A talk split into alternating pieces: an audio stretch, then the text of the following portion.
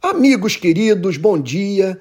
Eu gostaria de apresentar nessa manhã o meu posicionamento político nas eleições de 2022, por respeito a você, que confia em mim e tem me apoiado de uma forma extraordinária, ouvindo o que eu falo e até mesmo investindo nas ações humanitárias do Rio de Paz.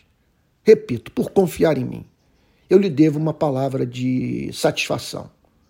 Então, qual é o meu posicionamento político nas eleições de 2022?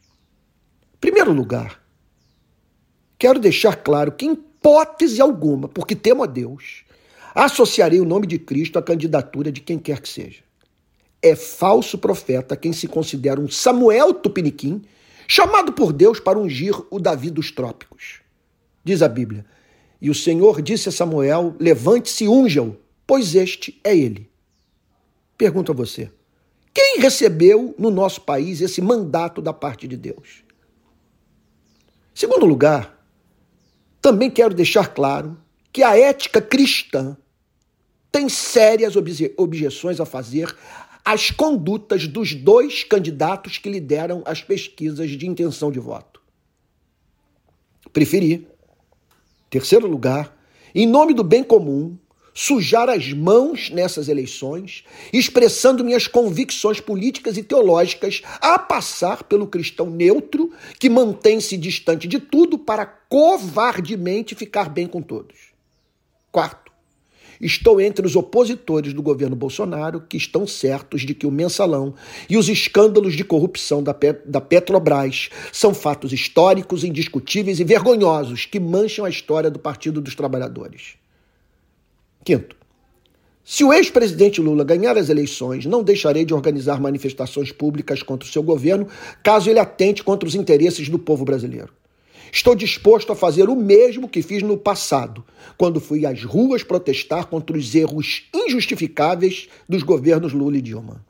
Sexto, negar as conquistas sociais do governo Lula significa rejeitar fatos históricos.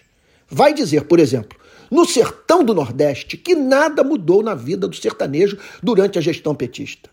Sétimo, dar apoio incondicional, acrítico, efusivo ao candidato da sua preferência é irracional, tolo, perigoso, desonesto, mesquinho, covarde.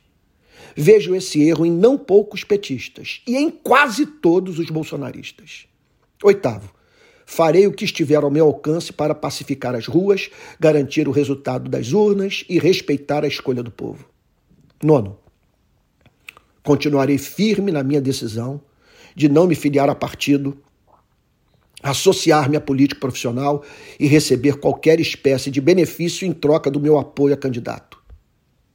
E por fim, décimo lugar, estou absolutamente certo de que a grande meta do presente momento da nossa história é não permitir democraticamente que Bolsonaro seja reeleito. Bom, eu gostaria de concluir esse podcast fazendo um, um convite a você. Eu estou lançando agora, no dia 30 de agosto, às 5 horas da tarde, o meu curso sobre cristianismo e política. Estou absolutamente certo que ele o preparará para o debate público ele o ajudará a ver as grandes ideologias políticas à luz da teologia reformada. E lhe oferecerá ferramentas para que você se torne um agente de transformação histórica. É minha ideia criar um grupo de WhatsApp, a partir desse curso, caminhar com esses irmãos e irmãs, a fim de que juntos pensemos sobre política, pensemos sobre o Brasil, sobre a igreja e o que precisamos fazer para reformar o país e a igreja. Tá bom? Então, tudo que você precisa fazer é ir lá na bio do meu Instagram e clicar no link que o remeterá para a lista de espera sabe, desse curso, tá bom? Cujas aulas, repito, terão início é, no dia 30 de agosto, às 5 horas da tarde, tá bom? Vai ser um prazer imenso caminhar com você. Um abraço.